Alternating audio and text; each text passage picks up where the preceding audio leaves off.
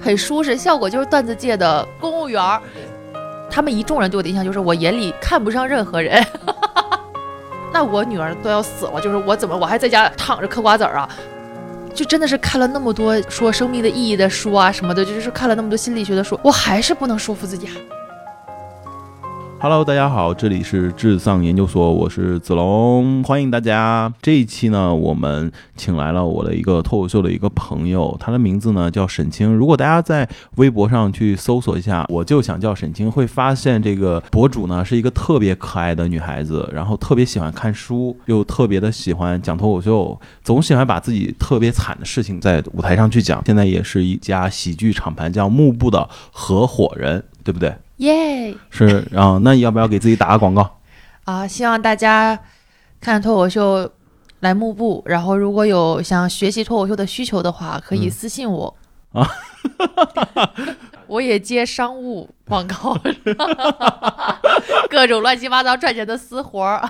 大家能听出来，就是沈清刚才这个业务那么广泛啊，就能正常能知道他的收入是什么样，你知道吗？就非常的单薄，非常的单薄。没有没有没有，挺好的挺好，就是因为大家都是从效果走了之后，都是属于自己还是半创业的状态嘛。嗯其实不论是去别的喜剧厂牌也好，还是在呃自己一个人去做，其实离开了效果，我觉得生存还是挺重要。自己一个人的话，反正我自己感觉是会很辛苦一些。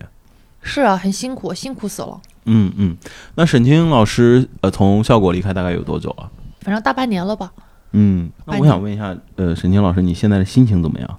焦躁不安，然后特别难受。最近抑郁症又复发了。你听出来了吗？这就是后悔了，你知道吗？没有，我我在我说的是复发。你看第一次得的时候就是在效果得的，但是我我确实后悔过。啊、是现在吗？呃，它不是一个持续的阶段，只是有的时候情绪上来就会觉得，哎呀，还不如不离开效果呢，因为效果很舒适，效果就是段子界的公务员儿，对对对在效果就是很舒服，你又有尤其是编剧和演员是真的很舒服。对，然后你又不用上班，又不用承担什么相应的 KPI 呀、各种责任什么的，嗯。啥事儿没有，你就你只要不想着成名成腕儿，不不追名逐利，然后 其实其实可以活得很舒服的，只是我这个人不知足，我老觉得自个儿能成就点儿什么，嗯，能成就点自己，成为一个独立喜剧人，对，老想着有一天能能出来啥的。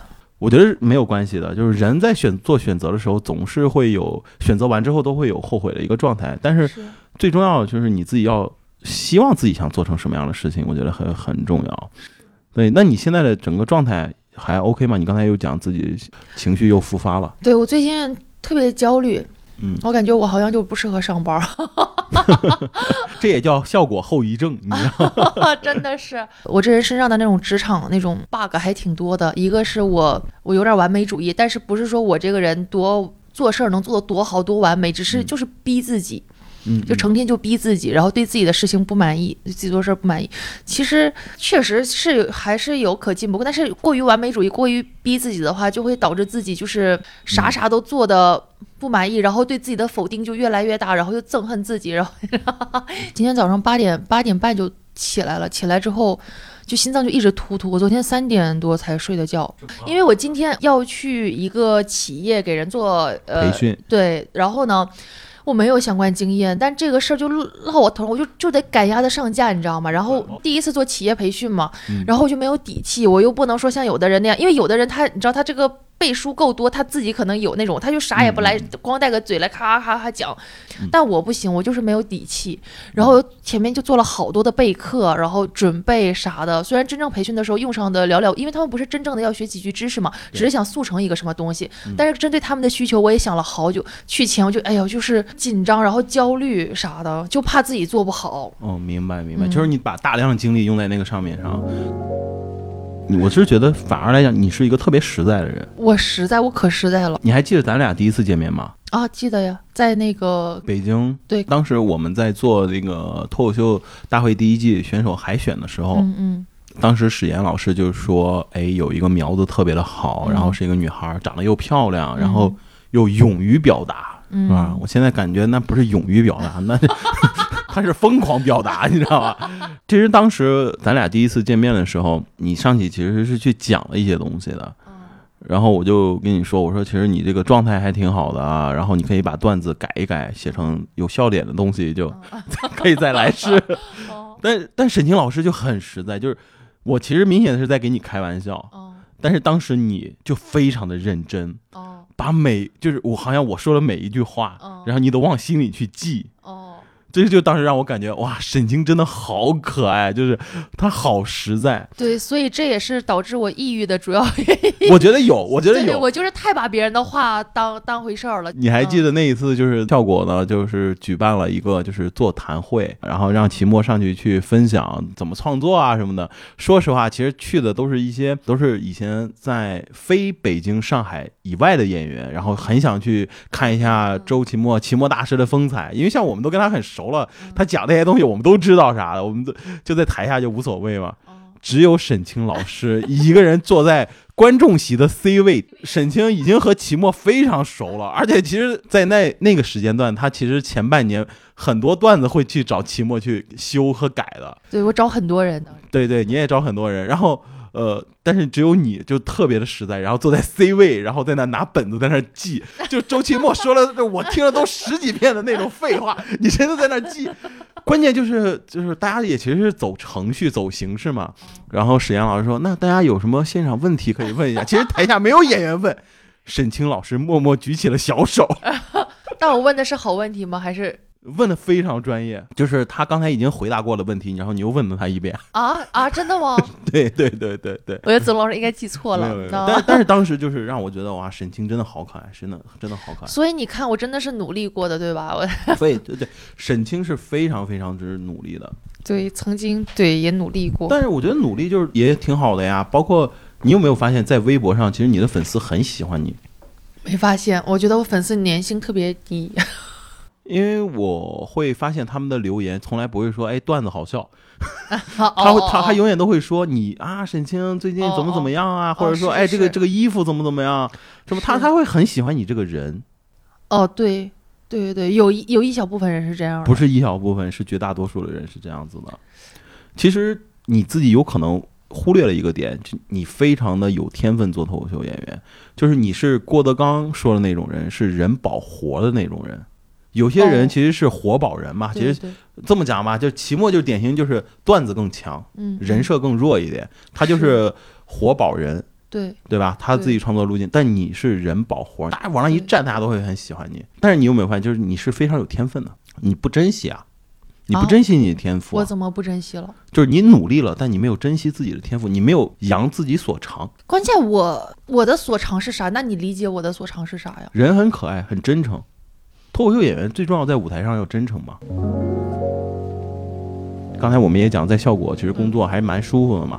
那你当时为什么会在效果会有抑郁呢？因为一开始很努力嘛，然后不知道是不是当时那个我只听到了好的反馈，反正我自我认知可能也偏高吧。我后来 我后来跟王冕有一次聊天，他就说：“哎，我变化好大呀！说跟我刚认识我就一七一八年那会儿比，说我变化特别大，说我现在沉稳了很多。然后 他就说他当时对我的第一印象就是第一年一七一八年的时候对我的印象就是他们一众人对我的印象就是我眼里看不上任何人。那你确实是这样呀。当年是有点这样，然后自然后自视甚高了吧，有点儿，反正然后就磨难就接踵而至嘛，就是各种被淘汰呀、什么的，嗯嗯嗯，对，然后这个性子就被磨得有点儿那啥了，就是没有锐气了。对，然后就会自我怀疑，然后不相信自己的判断，然后后面就持续焦虑。那人在焦虑的时候呢，也不太能努力的起来。反正我后面就没怎么努力，光忙着焦虑了，吃吃老本儿，吃老段子。我不知道我是什么时候，我好像就是就是一九年，就是前几年才变得这样。我以前不是一个这么沉不起住气的人，我感觉就是变得很浮躁。就是这个我做这个事儿了，然后没有那个回报，没有立马显现的话，我就我就会觉得，哎呀，烦躁，就是这这那啥。就是被淘汰次数多了之后，那个心心里也伤了，然后就会很害怕，嗯害怕所有比赛性质的东西，然后会被比比赛 PDSD 了。对，真的是我后来就不比了。但是其实我对你有一点误解，我以为是身体上出现了问题，也会让你觉得你不是特别想继续出来，然后再去做这个工作了，因为毕竟也挺耗神、耗神的嘛。我刚离开效果的时候，我还是还挺想转行的，嗯但不是说完全放弃脱口秀啊，只是想嗯学习一点别的技能，嗯因为就觉得呃离开效果之后，然后啥也不会，就会说脱口秀很容易被时代淘汰，就很想去学习一点新的技能啥的，然后想转行来着。我当时甚至因为我对奢侈品感兴趣嘛，我当时还挺想去卖奢侈品的，而且我觉得奢侈品就是最牛逼的是它的品牌概念嘛，嗯我觉得这都是我很值得学习的东西，而且我觉得品牌非常重要。你最日后做什么个人 IP 也好，还是怎么，就品牌知识是非常你很想做一个 branding 的工作，对对，嗯然后但是没找着，然后也没有 没有什么合适的，这不是没找着，就是单纯的学历不够。对对，啥也不够，啥啥不够，要经验没经验，要学历没学历，要脑子没脑子，啥啥都没有，反正就是、呃转行失败了，算是。我还短暂去一个传媒公司上过班，然后给嗯人写短视频脚本、短视频内容啥的，那也很辛苦啊。是很辛苦，我根本写不出来。那那个老板就让我写，写了一周，我屁都没写出来。然后周五给我甩了三个本子，他自己写的，他说他十分钟写完了。我一看那本子很烂，就是拍出来一定不好笑。他至少教了，他他他至少能写出来，你知道吗？嗯他写了三个本子，其中还有一个本子，一条是专门讽刺我的，怕我看不出来，告诉我这条是讽刺你的。他不光讽刺你，他还看不起你。但我确实是写不出来，然后而且在那个工作做的完全没有任何成就感，每天就在那儿想标题，反正就特没意思嘛。呃，在一七年的时候，我们当时都在北京。嗯一七年、一八年那个时间段，我们都在北京。沈清老师是当时在北京脱口秀演员圈里面，就是大家都特别喜欢跟她私下聊天的一个女演员。啊，有吗？有，包括那个时候，其实当时在北京女演员其实也有很多呀，杨丽，哦然后心雨，哦，对吧？但是大家其实每次去吃饭喝酒的时候，大家会更多的会想想你，对，因为我傻不愣登的嘛，就招笑到处。不不不，就是大家会有第一时间会想到你，就是会觉得你这个人是真的是很像跟每一个人都能处得来。哦，对，就是你看，不论是哪个俱乐部或哪个场面，他说：“哎，叫沈清啊，叫沈清。”嗯因为我自己是社交很少的那个，沈清知道，其实我很少去跟演员去喝酒啊，或者什么。因为我年龄大，我会总觉得我去好像不太合适，影响别人的节奏啊什么的。哦哦哦对我，我其实是有点这个自我就是矮化这个状态的。嗯对你干嘛老频频点头？因为我现在也有这感觉，我真的，我现在跟嗯幕布的朋友也、啊也不太那个啥。因为我是觉得我自己年龄就是大，然后年轻人在那玩，我在那总是觉得有点不合适。但是嗯我会时不时的还会叫沈清来吃个饭什么的。嗯，而且你当时从北京走，嗯，对吧？对，我我和庆华，然后给你吃了一次烧烤，是就是因你还请我吃了饭。就是吃烧烤嘛。嗯嗯然后就想给你送行，嗯嗯，因为我觉得你好像在北京修炼成功了，嗯，可以去征战沙场了。当时给你践行，我印象很深，就是大家都是时不时会很想念你，就是很想跟你说话这段话很暖心。啊。这个不是场面话，我想说，在一七一八年的时候，那个时候就是大家都特别喜欢你，而且你也很开心。嗯，其实对我那个时候是真的开心。沈清特别可爱的地方是在于，她当年刚开始讲脱口秀，女孩嘛，嗯就锐气比较重，会讲一些荤段子。嗯，她有一个特别著名的段子，就 B-box，这个段子还把周奇墨逗笑过。那不叫逗笑，你知道吗？那叫那那叫震惊，就是那种段子，就是听了之后会男默女泪，你知道吗？到底是二十二岁血气方刚的少女，然后就是真的是口无遮拦，啥都敢说。那当时最可爱的地方是在哪儿？就是沈清她就是勇于讲这个段子，就是当时我们一众演员给出了那个眼神评价，就是说这个段子就是我们自己私下在台下讲讲就好了，大家乐一下就行，不要在台上讲，观众会有点接不住，因为哦极其的黄暴嘛。哦，但是沈清就没有这个意识，就勇于讲这个段子。我当年再怎么傻，我怎么能这点意识都没有？我是不在乎，我是觉得我不哦在乎。那还是勇于讲啊。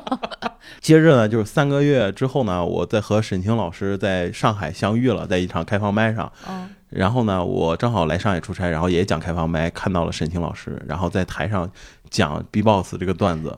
当时呢，和我预料的一样，所有的观众又沉默了，只有沈清老师特别开心的一个人在那捂嘴笑，然后就在那笑的时候，然后望向观众，就觉得，哎，这玩意儿多好笑啊！你们为什么不笑啊？啊，我有这样吗？对，我就觉得哇，沈清真的很可爱。就是这三个事情，就让我对沈清的印象就是非常非常实在的一个嗯大妹妹，真的太就是东北人典型的实在。就是你在效果的时候，当时不是也生病了嘛？嗯就是呃，我们听众有可能不太清楚，就是当时沈清老师得了一个特别重的病，是癌症。就是得了甲状腺癌。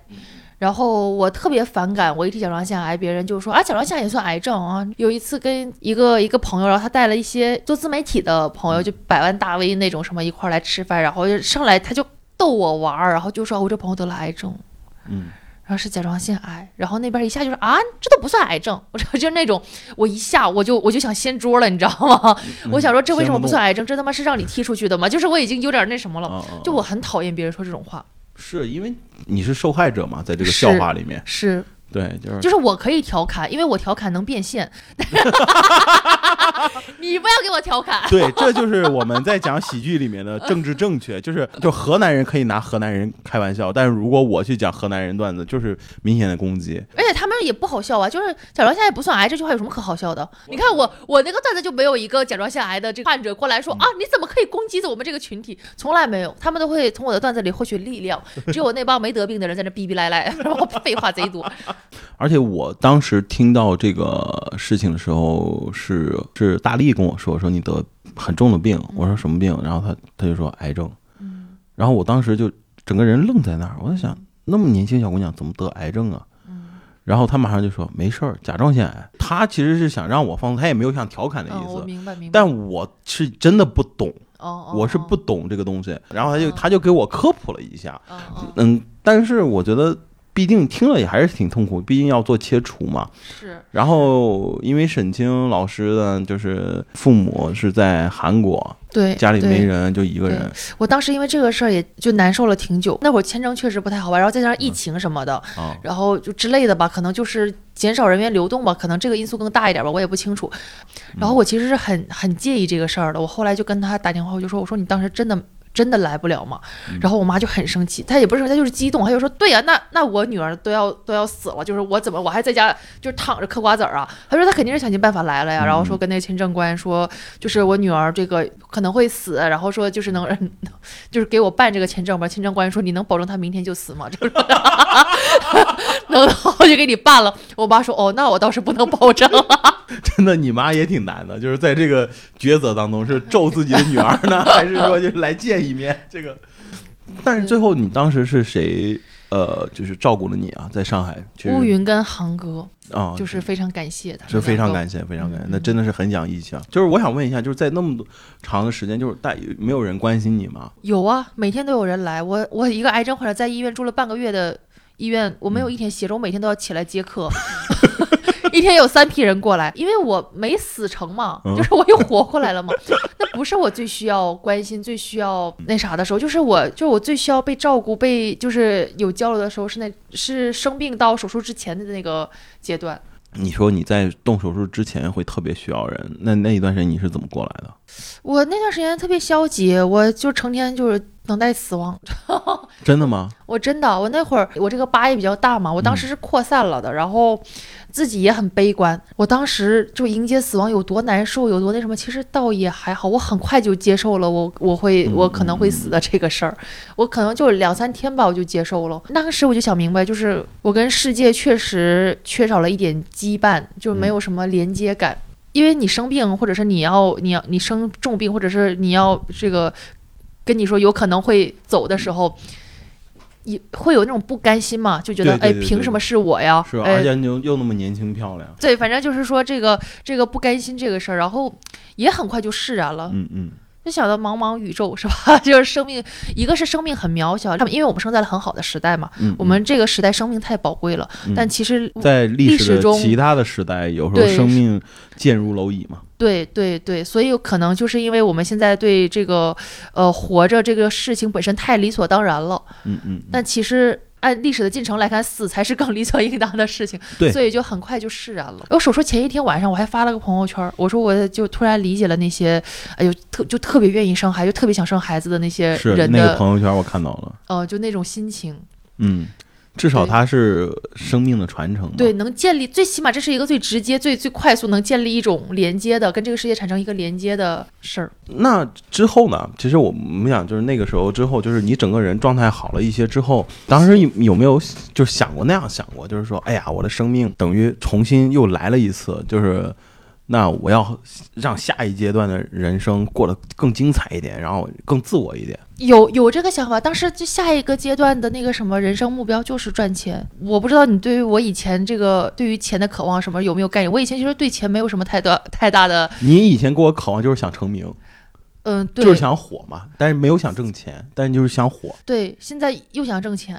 又又想火。你之前之前很想火，是想被广泛的认可，对，被行行业的 respect 啊，观众的对对 respect，对对对对。然后嗯现在也想火，主要是想挣钱。一个是追梦，一个是追饭，是吧？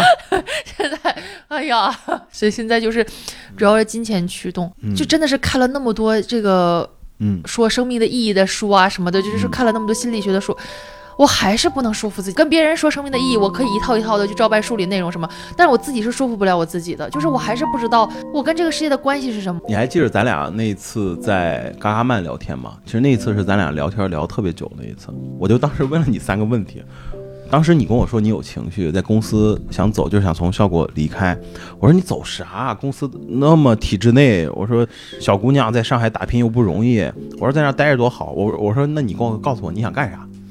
嗯，然后你你跟我说你想当李诞，我说，你换一个。然后你说你想当刘丽娟儿啊、就是刘丽娟呢是效果的一个副总，然后非常的职业，然后非常的工作非常非常好。我说那你能再换一个吧？你说那我就不换了。我想让得到大家的认可，你知道吗？就是一定我做的事情需要让大家的认可。我我就说那其实认可你的方式也很多呢。然后我这个话一说完之后，然后你就开始讲你为什么想让大家认可。你就说，呃，其实你大概无外乎就说两点嘛，就是你也很努力，而且你的就是你也觉得自己很有天分，在这个行业其实也做了有两年，也崭露头角，就需要一个机会嘛。呃，只是说有可能大众的审美也好，或者说是当时那个环境的审美，好像感觉和你不是特别特别的 match，然后你就觉得有点不服气什么的。我当时听了之后，我我没有多说话，我不知道你有没有印象。你从刚才到现在，你都在说，你说很希望得到呃大家的认可，或者多很多人的认可。其实你知道吗？你已经得到我们很多人的认可，从一开始大家都很认可你。这个认可不够，我需要更多，我要更多名，更多钱。我我不我不能说我有名有钱了，我这个心理状态就一定会好，一定会不那个什么。但是我觉得这个至少是我目前能够说出来、能够说服自己的唯一抓手。治过病的都知道，这个生生存动动力、生活动力是关键嘛。我就想跟你讲，从一开始很多人就已经认可你了，你有有可能是不够，但是这个东西是攒出来的呀。你认识更多的人，接触更多的人，工作上也好，在舞台上也好，那大家喜欢的你的人就会越来越多呀。我感觉底子里就是我也不是很认可我自己，所以我也不太能感受到别人的认可。你很有价值呀，你经常在微博上然后分享书，就是我一开始做这个的那个想法，就是因为我是个脱口秀演员嘛，我想嗯一开始就是瞎做，然后就想做一个说就是看书的吧，那脱口秀演员看什么书都能说的很搞笑，就这么一个核心理念。我我我我就说我吧，要不然我给你拿，就是疫情刚爆发那个时候，公司本身又没有钱，然后就是当时公司人也挺多了，将近二十个人，我压力就挺大的，然后每个月不动动就是大几十万、大几十万扔出去，我又没有钱，你也知道，我那一段时间其实压力特别大，嗯，然后我当时呢，就是再加上我和我的小葵的妈妈，关系也很不好。然后当时就是我们在家里面就是起了很多很多的冲突，嗯，因为但是也有疫情嘛，你是不能出门的，那你就每天又得生活在一起。当时我就是最后跟他爆发了一个很大的冲突，然后我就从家里搬出去了。就疫情期间我搬出去，就是疫情稍微好一点，我直接就从家里搬出去了。呃，其实是因为我的问题，才让他觉得就我这个人，呃，就是就是天天在外面瞎忙，然后就是也不顾家，嗯，而且回到家脾气好像也挺大，跟他的感受是那样子，所以，但是我当时其实就心里就觉得很委屈嘛，就是觉得，呃，我只是想做好一件事情，就是为什么我做不成，我为什么那么那么的难，对吧？然后，而且做生意还会被别人骗，等等等，就我当时也很难受，我就把自己就是关在自己，就是我在我们小区对面一个小区，然后又租了一个房子，然后自己关在家里待了三天，我就真的是那三天是不闭眼的，然后就就每天就自己问自己，就跟着了魔一样，就每天问他说为什么？你自己到底想什么问题？但是三天之后，就是就睡着了嘛，就太累了就睡着，然后突然睁眼就觉得好像我我在这儿改变不了任何事情，是我什么都做不了。我当时想，什么都做不了，就像你说的，就是人真正的最终都是去死亡，就是我们最后都会离开这个世界。其实大家是一样的，就是你钱也好，你的事业也好，社会地位也好，什么观众缘也好，那些东西其实都是只是因素和过程，你最后都会去结束。那反过来来讲，我到底想做一个什么样的人？我就反问了我自己，我突然想，我想我喜欢那种洒脱的人。我觉得那些真的是，呃，像我也比较大手大脚，从来不会觉得有钱怎么样。我觉得那是因为我喜欢洒脱的人，我不不会觉得物质这些东西能能左右我。我只是觉得我我把这个公司做好，只是证明我有这个工作能力。我并不是想赚这个钱，我也不是就我，但是我失败了也没有任何问题。我当时就自己跟他们讲，我觉得你也没有什么问题，还能不容自己失败吗？但最重要的。你是不是想做什么人？然后就我就把自己想做的事情，我就挨个拿笔写下来。我就最后就像画交集图一样，我就想，哦，原来我自己是想做一个，呃，追求自由，然后洒脱，然后热爱生活的一个人。我就发现，然后我就回顾这几年创业这年，我把自己陷里面了，然后我就觉得我好傻逼啊！我浪费了自己好几年的生命，我自己把自己困里面了，然后。我我我喜热爱生命嘛，我喜欢自己做主张。我当时租那个房子，其实只有一张床，然后，然后房东说说要不要给我配家具，我说你先不用给我配，因为我说其实我自己不知道我要住哪一天。然后我就去宜家，我买了好多家具，我自己组装，我自己把家又重新装，然后打扮，然后就不不是家打扮，然后就装饰家里，然后呃买了很多厨具。然后自己，然后去买菜，去菜市场买菜，然后给自己做饭。然后我那一个月就慢慢慢慢缓过来了。当我丧的时候，我就会想到我那那三天。但是我我觉得我是把那道题解出来了，因为我和你的情绪还不太一样。我是躁郁症，就是晚上就很荡，或者是早上会很荡，但是在固定的时间又很愤怒，就浑身上下有使不完的劲儿。然后你还得听，因为我也很喜欢听那种 hip hop 那种很重的音乐嘛，然后就自己然后在那说妈，老子就是牛逼，怎么怎么样，就是也会自言自语说那种话。然后很快情绪一旦完了之后，整个人又马上迅速荡下来。在那种两种情绪里面，其实真的好难受，因为你是一个上下的浮动，上下的浮动。对，而且我也回想，就是因为我情绪特别不好嘛，然后。总会在路上就跟别人起冲突，然后跟路人无缘无故就会有有这样子，会觉得特别不礼貌。然后至少是我想做那种人里面没有那种人，我就发现我，我另外一个自己让自己变得好，现在自己就变得好讨厌，我就觉得我不能这样子，但是没有人能帮我。就像你刚才想的，就是你那时候特别想生一个孩子，我就比你幸运，嗯，我有我有小葵，嗯，我就在想，我为什么要做一个洒脱的人？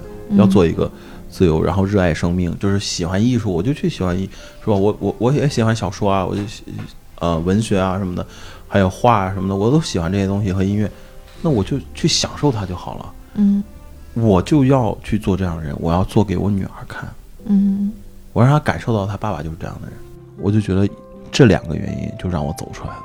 你像我们聊，就是你说你现在情绪也会很丧，还是不好或怎么样的。我也没有办法，真的能给你什么建议，申请。对，这个就是谁也帮不上忙。但是我只能说，这是我走过来的路，嗯，能给你一些简单的参考吧。行，你真的就是得，你得喜欢自己，你不能说你看不上自己。嗯，你要求高归你要求高，但是你你做的每件事都都很棒啊，你真诚度特别特别内，你你又。什么样的人才够足够真诚？他一定是热爱世界、热爱生命的。至至于说从职场上角度上来讲，就是有些人会觉得，哎，因为我们这个行业其实还有特殊性，对吧？真的，因为我们这个行业就是典型的一将功成万骨枯嘛，对吧？就杨笠上去讲那个段，你就是没办法讲，对吧？其实说白了就是大家永远只会看聚光灯掌声最热烈的人嘛。就但是其实这个行业有太多太多的人都是在背后的。但我觉得世界它的。东西它就是分层和维度的，就我们做不了，就是我们去不了加尼福利亚，对吧？那但是我们可以去成成都弗利尼亚，我不，我就要去加利福尼亚，就是这就是我的执念。对，这就是你的职业。但是但是你可以去加利福尼亚之前先去成都弗利尼亚，对吧？你先去先过渡一下，然后再从成都弗利尼亚，然后再去加利福利尼亚。我们先做到我们力所能及的那一块儿就可以了。是，而且那个就就很可爱啊。但是我会发现你有一个特别矛盾的地方，嗯你一方面呢，又嗯，呃一方面你又会很自我怀疑，嗯但一方面你又会不断的去标彰显自己，哎，各方面都还可以这种。哦，这个我没有彰显，主要是你们感受到的吧？可能这你就是哎呀，沈清老师可以啊，学过相对论，你没有彰显，但是我们自己感受到的，你听听听听。那可能是吧。那关键我自己对自己不满意，我也不用到处去跟别人说嘛，也不用到处求别人认可我是个垃圾啊。就是我可能就在外面就是正常体面的做人而已，然后大家觉得可能还行吧，我不知道。嗯，嗯反正我确实不算成功啊。你说我一个想成为李诞的人，嗯，嗯现在混这样，能能开心吗？你先嗯别成李诞呢，你先成李逵。呃，已经已经成了，已经成了，这身材差不多了，哎呀，就差长胡子了。我觉得一步步来嘛，就是很多事情是需要一步步来的。但是我我我觉得你你你真的很暖，你是我认识脱口秀演员比较暖心的一种人。就我就说还是说那个回到刚才你那个说就是推荐书那一次，至少那个八二年的金智英就真的有暖到我。啊，那个那个节目录的太好笑了，因为我找了研一研月嘛，然后我们当时录的很长，你知道吗？就是就删删减减，最后还十五分钟呢，因为那期就是一个女性主义的这么一个主题，你们也开始吃女性主义红红利啊？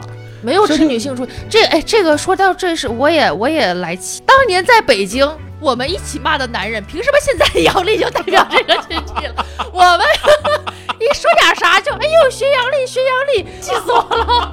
我 但你不得不讲啊，就是现在在互联网上来讲，就是尤其是女脱口秀演员，或者是很多女的女性文化呃文化从业者或者传媒从业者，你不得不直视一个问题，就是在互联网上，你打开女性主义，就是打开了某一种的财富密码。只要你和这个东西挂钩，它就是会有这样的呃现象。这个也不是你们有意所为，但是它就是有这样的现象，你是不能避免的呀。而且我又去看了电影，又看了书，至少让我认识到嗯当下就是女性困境啊什么的。对，那本书真的还挺客观的，我觉得不应该那么被骂。对，那个真的是，而且她其实没有丑化任何一个男性角色，嗯。她的老公其实是一个好男人，对。她的这个爸爸呀什么，就她她她没有爸爸只是传统，对她没有刻意丑化任何一个男性角色怎么怎么样的，她只是单纯，但是那本书那个电影什么的被骂的很惨，据说，在韩国骂的很惨呃，吗？是因为在中国也也没有那么那啥嘛。不是，主要这本书是在韩国特别火，我才哦说找朋友就是给我买一本带过来，因为他正好那会儿从韩国过来，我就说你给我带一本这个来。我对我是那时候就知道这个，后来在中国火火，他可能在中国又火了一番，但是我那会儿就没有太太关注了。嗯哦，对，哦，我知道了，对对，就是因为在中国火了，但在中国火是那个短视频带火的，就是短视频一直会发这个电影推送？对那个截图，呃，就那个叫什么片段，然后就讲解什么就是女性困境啊，然后什么，然后各种那个自媒体营销号也会在发什么什么的。嗯哦，对对对，就是因为这个我才说讲了这本书。对，嗯，但是中国中国市场的什么风评，我确实好像没掀起多大浪吧？啊，但是我觉得那本书就真的是，呃，给了我另外一个视角去看亚洲的整个，就是在亚洲这个国家里面，其实孔子孔儒文化下的这个国家，女性和男性的这种关系，嗯其实也不光是给，男生一个视角，女生看了也会有另外一个视角，因为女生不是所有的女生都是女性主义，都嗯。都知道女权，或者说都呃都有这个意识，甚至是可能她这个可能。有很多女生是在大互联网上大骂男人，然后宣扬女权，但她其实自己骨子里也挺厌女的，就是 呃很有这个可能，很有这个，因为厌女是一个还挺普遍的这嗯。个嗯现，象，大家都会或多或少有一点那个部分，就是嗯，女权的部分、厌女的部分，然后就各，各部分互相排挤了嘛，就是看看的时候其实也是对女性自己的一个成长。嗯那个推出视频里，我就还说了嘛，有我举了一个例子，我不知道你还有没有印象，嗯就是那个剧里面有一个对话，书里面有一个对话是，呃，金智英的母亲跟她爸爸过过一段非常非常苦艰苦的日子，就是妈妈每天又要带孩子，然后又要就是做那种什么，呃，就窗户上的什么小小零件吧，反正就非常费手，然后就弄得满手胶，然后就很累啥的。然后他爸就说了一句：“他说，哎呀，嫁给我过苦日子了，什么真是辛苦你了什么的。”然后他妈就来了句：“什么叫就是什么叫什么叫辛苦我了？嗯我们只是共同在承担这份辛苦。”他那个话的大概这个意思啊，就是说。别老搞得像这个家就是你的责任，就是你、你你一个人在经营、在扶持，怎么怎么样？对，对，别老装大尾巴狼，就是就这个家是我们共同经营的，我们共同承担、共同那什么，你别老在那装逼，就大概这意思。然后我当时就觉得，我靠，这个多美的画面，让你变成别他妈装逼。就是大概的意思嘛。这么说大白话大家容易明白嘛。嗯然后我当时看完这段，我就是也激也唤醒了我的这个这个更深层次层次的女性意识。对对，因为很多时候大家就顺理成章的这么过来了嘛，其实也没有什么意识。其实这也能说明另外一个问题，其实，呃，没有什么所谓的男女不平等，其实，在某些层面上就是平等的。男性他担了很多社会责任，所以他其实要就要有可能在啊、职场上啊或者什么，就是那你们把社会责任让出来，我们这个女性不都说我要挣那份钱，我担那份责任，也没见你们屁颠屁颠让出来呀，这不还是在争吗？不还是抢，不还是在抢夺那些有限的资源吗？呃，首先我觉得它不是让的问题，就是它是就是争的问题。我我给你举个例子，就是当时一七年、一八年，我们公司在北京，你也知道，十五个人，我们只有一个女生在办公室里面，只有一个女生，就是我助理小鱼。呃，在今年，我们现在全国大概有呃五十多个就是同事了。那我们的男性的从业比例就是大概在十五个。我会发现我们现在的业绩肯定是要比那个时候要好的，而且我们公司状态好的时候就是从男女比例开始倾斜。就因为我你也知道，我和我们那几个最早一起做硬核的人都是很直男嘛，我们还很标榜自己是那个傻逼直男这个人设，或者这个这种风格。但是我当职场上也这么做，我会发现是很有问题的。我们现在在职场上来讲，其实我是有意为之，开始增加女性比例，明显感觉我们公司的效率、策略各方面其实都会准的。明显就是作为老板，虽然我是老板，但是我知道，我深知道我们公司其实核心力量全部是掌握在女性手里的。这个东西就是回答你不是让不让的问题，他就是能抢得到，你也没办法。其实，在职场上，我自己会感觉是越来越平均，而且女性的是职场优势越来越明显，因为我们所处于是呃发达经济当中，其实属于服务经济嘛。服务经济里面，女性就是有优势，女性做运营、做服务，她就是比男生强，对不对？那你说我们男生怎么办呢？努力啊，还能干嘛？对啊，但是你看，你们在互联网上又有话语权，在职场上又是中坚力量，我对吧？我们哎呀，怎么办呢？怎么办？那好好捯饬捯饬自己吧，争取好好取悦女性。然后呢？来了怎么办呢？其实 走女性的老路子呗。这就是我觉得这就是社会进步。就很多人总是老想把男女对立，我是觉得这个是特别特别没有意思的东西。呃，就是因为我们所用的语言逻辑都是男性主义嘛，都是男性主语去讲。但实际上，我们生活当中，其实尤其是在中国，女性地位绝对是相比其他世界国家，女性是高的。那你要是非跟什么伊朗啊、巴基斯坦比的话，我觉得就那确实是就和英国和美国比，还有法国比，啊，真的吗？对，哦，就几个发达国家，我就这样，真的是，因为我自己会跟他们接触的时候，会发现那边的女性其实相对她思维反而还挺直男的，嗯。对他们会觉得你不要让我，嗯我不需要你让，大家是一样的，不要真的是认为男性就真的是吃尽社会红利。我没有，我还行，我没有说那么那么愤青，那么啥的。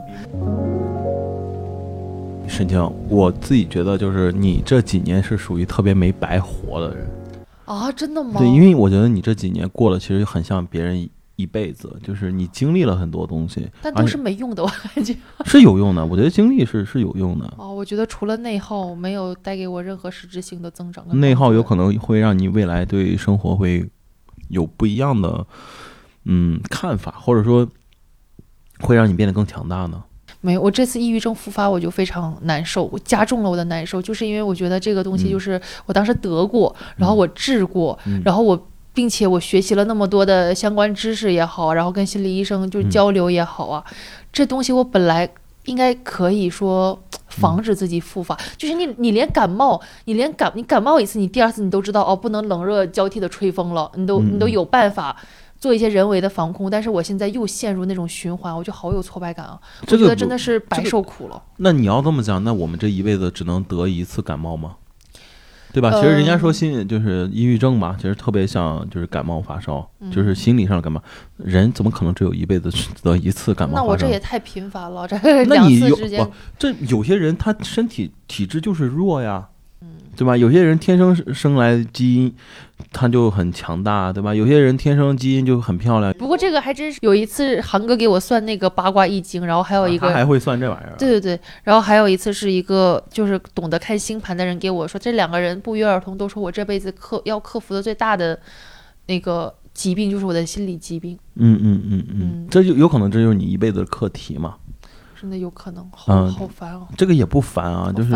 你至少知道你的生命的意义，其中一部分的意义是什么？就是你要证明或者说打败自己吧，这有什么可以？超越自己。这有什么可？这有什么意义啊？我超越自己有什么意义啊？就是我，超越自己的意义是非常非常不一样的。我们那么举例，你十二岁的时候的你，如果是现在十二岁时候的你换到现在的工作状态，你觉得他能承受住吗？承承担不了，当然承担不了。二十五岁的我都承担不了。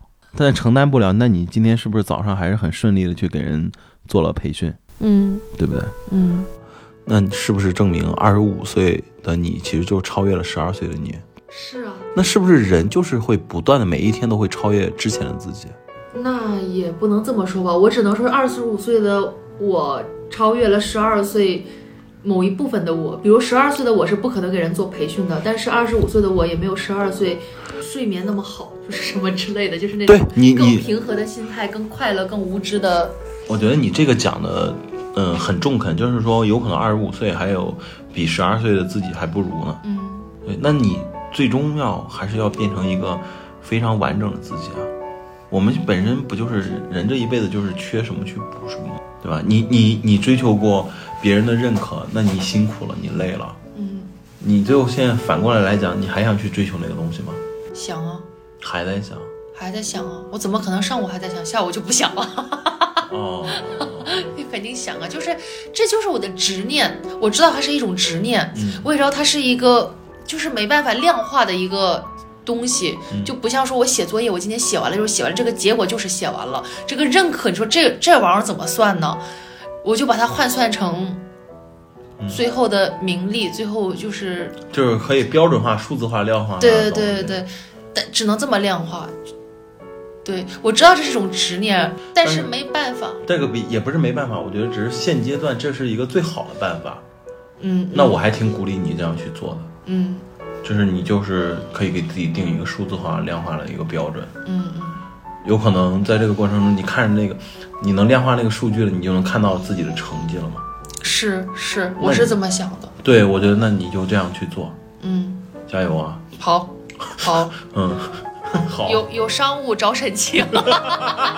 行行行，我希望沈清真的在未来的生活真的能开开心心，不要为那些东西然后所在那个，然后不要为那些没有用的情绪所困扰。